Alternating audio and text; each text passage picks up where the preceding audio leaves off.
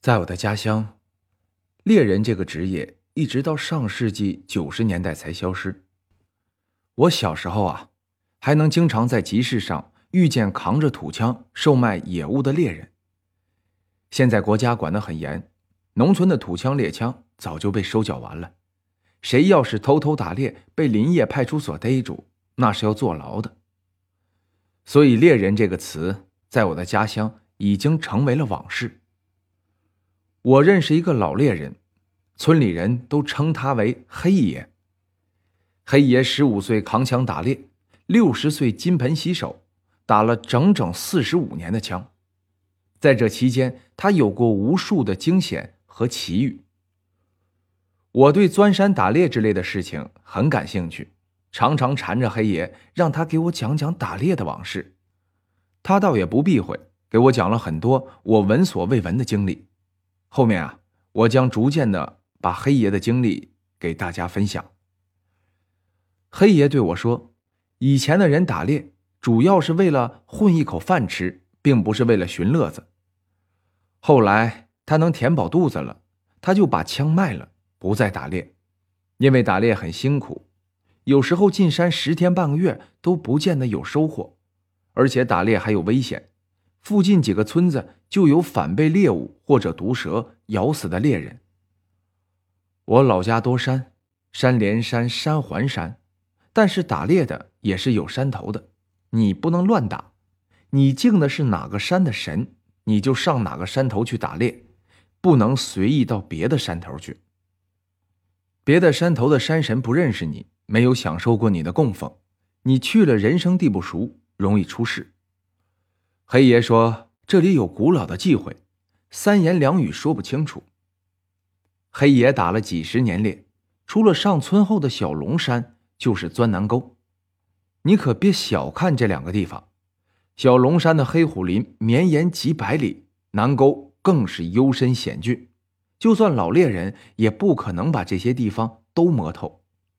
有一次，黑爷在黑虎林里打猎走累了，就在一片荒地上。休息了起来。这片荒地很奇怪，上面只长了一些矮矮的臭蒿子，一棵高过人膝盖的草都没有，更别说灌木和大树了。这里的臭蒿看起来和一般的臭蒿不一样，颜色呢有点发黑。黑虎林里竟然还有树木照不到的地方，黑爷觉得很奇怪。但是这地方开阔干净，野兽也不易偷袭。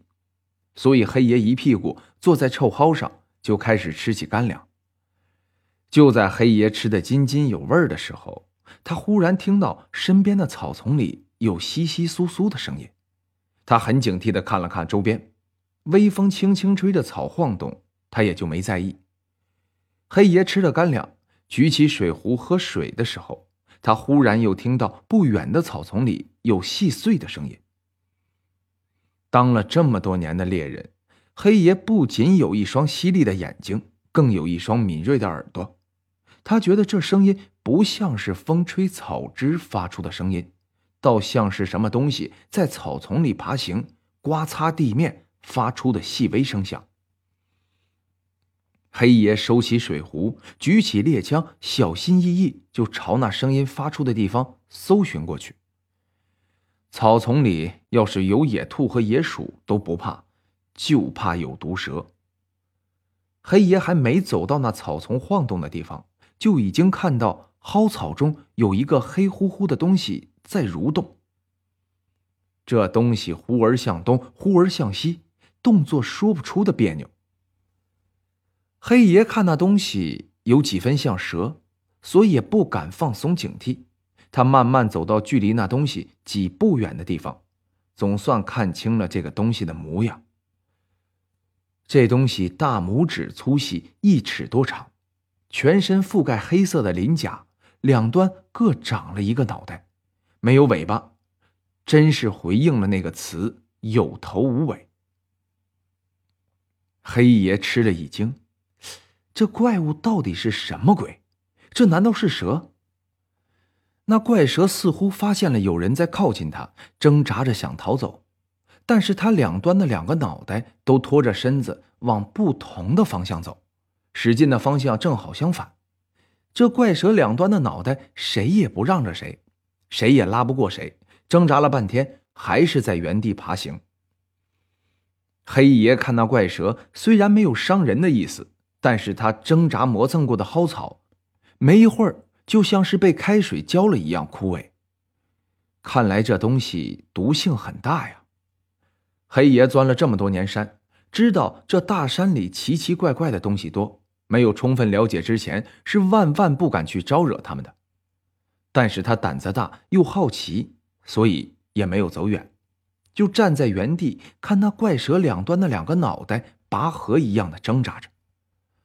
这样过了好一会儿，那怪蛇一端的脑袋好像没了力气，任由另一端的脑袋拖着整个身子朝草丛的深处钻进。黑爷跟在后面看了一会儿。那怪蛇两端的脑袋一旦不互相拖累，行动就异常迅速。它就像一条水中的鱼一样，黑影在草丛中飘飘忽忽，一会儿就看不到了。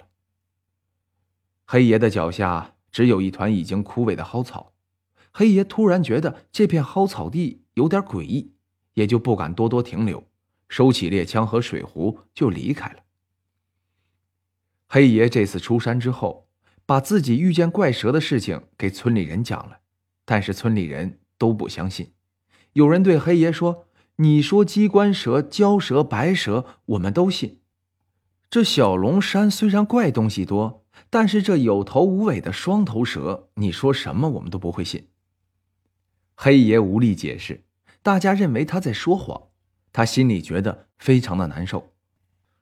村里有个头发胡子都白了的老者。看到黑爷沮丧的样子，笑呵呵的对黑爷说：“你别怪他们笑话你，他们呀是真没见过。”黑爷问老者说：“难道您老见过？”这老头对黑爷说：“我小时候随我爸爸进山砍柴，也在臭蒿丛中见过一次这种怪蛇。我爸爸在世的时候，经常说起这事儿。”我印象非常深，这种怪蛇毒性很大，但是胆子却很小，一般不会伤人。村里人见老者这么说，就不好意思再取笑黑爷。这老者这把年纪了，没有什么必要说谎。再说，小龙山森林里奇奇怪怪的事情本来就不少，你没经历过，不一定就不存在。有人还在林子里看见过巨蟒渡劫。雷公劈死蜈蚣精呢，这不更玄乎吗？但是大家都很好奇，如果黑爷说的是真的，那他遇见的这东西会是什么呢？